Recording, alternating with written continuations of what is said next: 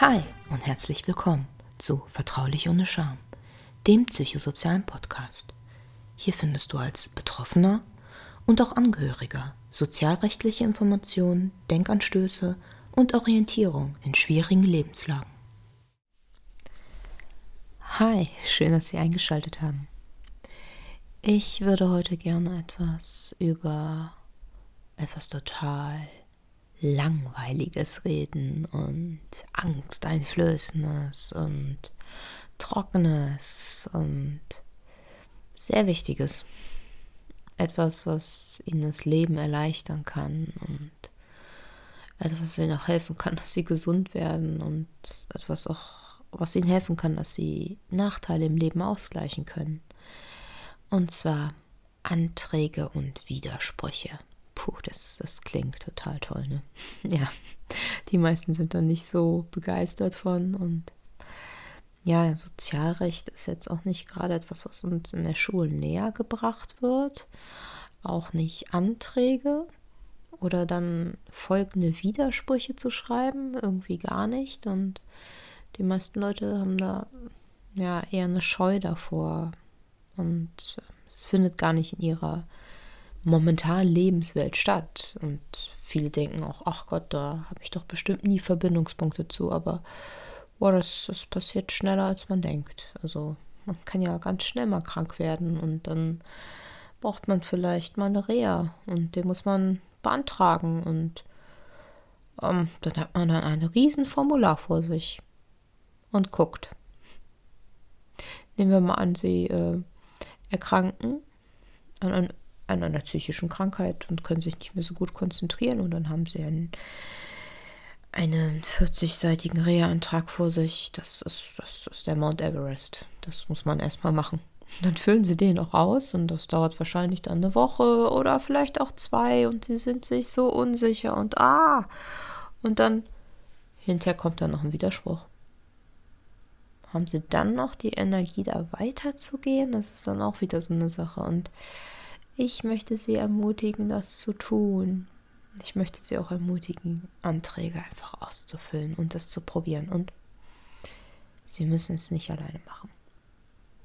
Da kommt wieder so ein bisschen so mein Teamgedanke hoch.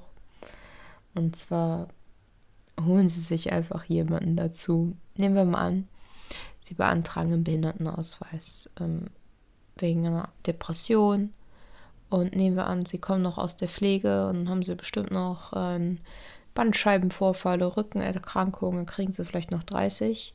Und wegen der psychischen Erkrankungen hoffen wir, dass wir auch noch so 30, 40, 50 kriegen. Ich bin jetzt keine Angst, ich kann das jetzt nicht ganz genau festlegen, aber der Gutachter kann das festlegen. Man muss über 50 kommen, damit es was Sinnvolles ist und ihnen auch irgendwie Schutz bietet. Und äh, ja, sie müssen den Behindertenausweis aber auch beantragen. Da sollte man sich darauf vorbereiten, dass man ein bisschen was einholen muss. Ähm, man muss zu Ärzten gehen, man muss Anträge ausfüllen, man muss das Ganze abschicken. Das, puh, da braucht man ein bisschen Kraft für. Und dann kann es sehr oft vorkommen, auf einmal kommt ein Brief und Ablehnung. Ja, toll. Das ist erstmal ziemlich entmutigend natürlich. Und ähm, dann steht ganz am Ende des Briefes so, ja, wenn Sie nicht einverstanden sind, da können Sie vier Wochen lang äh, mal einen Widerspruch einlegen. Und ja, toll. Vielleicht denken viele Leute bei Widerspruch, oh, Rechtsanwälte, Geld, so viel Geld habe ich gar nicht, was soll ich denn machen? Ah, Hilfe. Und nicht geschockt sein, Sie können den Widerspruch auch selber schreiben. Also Sie können sich auch Hilfe holen und in ein Beratungszentrum gehen, in eine Beratungsstelle und googeln, ah ja, da, da kann ich hin, da kann ich mich vielleicht noch beraten lassen. Es gibt zum Beispiel den SOVD oder den VDK, da werde ich am Ende noch ein bisschen was zu sagen. Aber Sie können auch, wenn Sie jetzt erstmal sich nicht so einen großen Schritt trauen oder es erstmal alleine machen möchten oder mit der Familie, am besten es gibt ja das Internet. Da stehen Widersprüche drin. Wie formuliere ich Widersprüche? Wie sieht das mit den Fristen aus? Und manchmal kann man sich ja selber noch nicht so gut konzentrieren, aber Vielleicht kann der Partner das ja oder der Angehörige. Die meisten Anträge findet man online. Also von Reha-Anträge von der Rentenkasse, Erwerbsminderungsanträge, andere Anträge ähm, von verschiedenen Krankenkassen, wenn sie zum Beispiel Hilfsmittel ähm, noch brauchen, Zusatzhilfsmittel und eine Kostenübernahme. Da kann es auch sehr oft sein, dass das erstmal abgelehnt wird. Auf jeden Fall Widerspruch einlegen. Oder ähm, andere Sachen, die man auch beantragen muss. Nehmen Sie an, Sie haben eine chronische Erkrankung, so nach dem zweiten Jahr haben Sie wahrscheinlich sehr viele medikamentöse, ähm, also sehr viel Kosten durch die Medikamente. Und da können Sie das natürlich auch beantragen, dass Sie nur noch ein Prozent von Ihrem Bruttoeinkommen jedes Jahr zahlen und ansonsten dann befreit sind von den Zuzahlungskosten. Das ist natürlich dann eine einfachere Sache als ein, Behinderung, als ein Behindertenantrag oder eine, äh, eine Erwerbsminderungsrente oder eine Reha. Eine Reha kriegt man manchmal noch recht gut durch, aber da kann auch ein Widerspruch erfolgen, den man dann ähm, praktisch einreichen muss. Also ich biete, ich, ich biete auch ähm, Beratung an zu Widersprüchen und was man an so am besten reinschreiben kann. Und ich möchte aber eigentlich immer dass ich die Leute dazu anrege, dass sie sie selber schreiben, weil im Internet gibt es ja auch die Möglichkeiten. Wenn man einen Partner zu Hause hat und jemanden, der das noch ganz gut machen kann, dann ist das ja auch dann nicht mit Kosten verbunden, außer mit dem Einschreiben, dem Papier und ein bisschen die Arbeitszeit. Was ich auch Ihnen empfehle, ist, ähm, wenn Sie jetzt zum Beispiel einen Behindertenausweis beantragt haben oder auch eine Verschlimmerung des Zustandes und Sie haben, haben einen Ablehnungsbescheid. Dann rufen Sie doch einfach mal den Sachbearbeiter an und schildern Sie ihm die Situation. Seien Sie höflich, seien Sie nett. Und ähm, ich denke mir immer oft, dass an den Behörden arbeiten ja auch nur Menschen. Und die haben auch ihre eigenen Probleme und die sehen sie ja immer nur so als Nummer vielleicht. Nicht einige, nicht alle einige, aber sie sehen ja nicht so diesen menschlichen Aspekt. Und ich glaube, wenn man miteinander redet und demjenigen erläutert, hier das und das ist noch schlimmer geworden und vielleicht fragt, was wäre denn hilfreich, soll ich dir nun den Bericht noch dazugeben, dann ist das äh, in diesem Bereich manchmal auch sehr, sehr förderlich. Also manchmal kommt man mit Freundlichkeit auch ganz gut weit bei Behindertenausweisen. Natürlich ist das nicht immer so, wenn es dann um wirklich um was geht. Bei Erwerbsminderungsrenten oder so ist es manchmal dann ein bisschen schwieriger. Und da ist des Öfteren ähm, eine gute Beratung, aber dann auch Betreuung ganz gut. Und ähm, das kann in der VDK und der SOVD, die können das auch bieten. Das heißt, die, die können sie dann auch vertreten, nicht nur beraten. Und das ist ja echt eine super Sache. Und die Sozialversicherungsverbände, die haben sich extra, ich glaube vor über 100 Jahren rausgebildet, dass ähm, ja im Krieg natürlich sehr, sehr viele ähm, Menschen da waren, die sehr schlecht dastanden, auch viele Witwen und die mussten einfach unterstützt werden. Und jetzt sind diese äh, Verbände da, um auch schwache Menschen zu unterstützen. Und äh, da gibt es zum Beispiel, wenn wir bei den Verbänden ein bisschen rumgucken, ähm, zum Beispiel beim SOVD, da bezahlt man so einen Monatsbeitrag. Das ist so um die 7 Euro. Und da müssen sie auch nicht erst wie bei einer Rechtsschutzversicherung drei Monate eingezahlt haben, bevor sie die sie beraten. Und äh, danach äh, so Widerspruchsverfahren. Ich bin jetzt auf dem Stand von September 21. Ähm, da wurde von 50 Euro gesprochen und von 80 Euro, wenn es um weitere Verfahren geht. Ähm, ich habe einen Podcast dazu gehört und zwar ähm, Psychiatrie im Alltag mit der Folge Sozialrecht vom 16. September 2021. Ähm, und die fand ich so toll. Da war ein Jurist da, der Thomas Eber. Der ist ein ähm, ein höheres Mitglied beim Sozialverband Deutschland und äh, hat die ganze Sache sehr, sehr gut erklärt und auch die Anliegen sehr, sehr gut erklärt und auch ähm, die Probleme der, einzigen, der einzelnen Menschen, die ähm, sich an den Verband wenden und auch die Möglichkeiten, die da sind. Und ich finde diese Folge unheimlich wertvoll und werde sie auch nochmal hier unten erwähnen und auf sie hinweisen. Ich werde jetzt ein bisschen auf ein anderes Thema eingehen, einen anderen Schwerpunkt. Und zwar,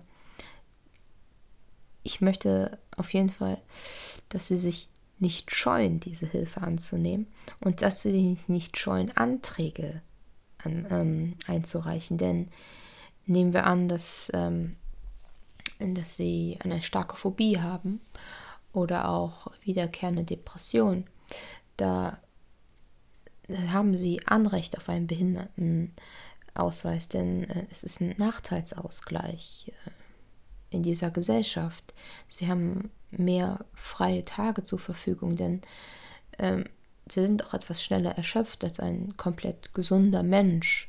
Und äh, dadurch wird ja auch ihr, Leben und ihre Arbeitsfähigkeit mehr erhalten und sie können den Job, der sie hoffentlich auch erfüllt und den sie gerne nachgehen wollen, dann auch besser und länger nachgehen, denn durch die Erkrankung brauchen sie wahrscheinlich eine längere Erholungszeit. Also diese, diese Vorteile, die, die sollte man auch nutzen in unserem Sozialstaat. Denn wenn man an psychischen Erkrankungen oder an anderen Behinderungen erkrankt ist, hat man äußerst viele Nachteile in der Gesellschaft. Man ist in einigen Sachen ausgeschlossen. Oft hat man nicht die gleichen Möglichkeiten, in Hierarchien und Karrieren aufzusteigen oder muss sich auch ein bisschen mehr anstrengen oder hat auch körperliche Einschränkungen, die einfach nicht so leicht auszugleichen sind. Und es ist doch dann eine sehr, sehr schöne Möglichkeit, dass, dass man diese Hilfe beantragen kann und diese Zusatzhilfsmittel auch beantragen kann.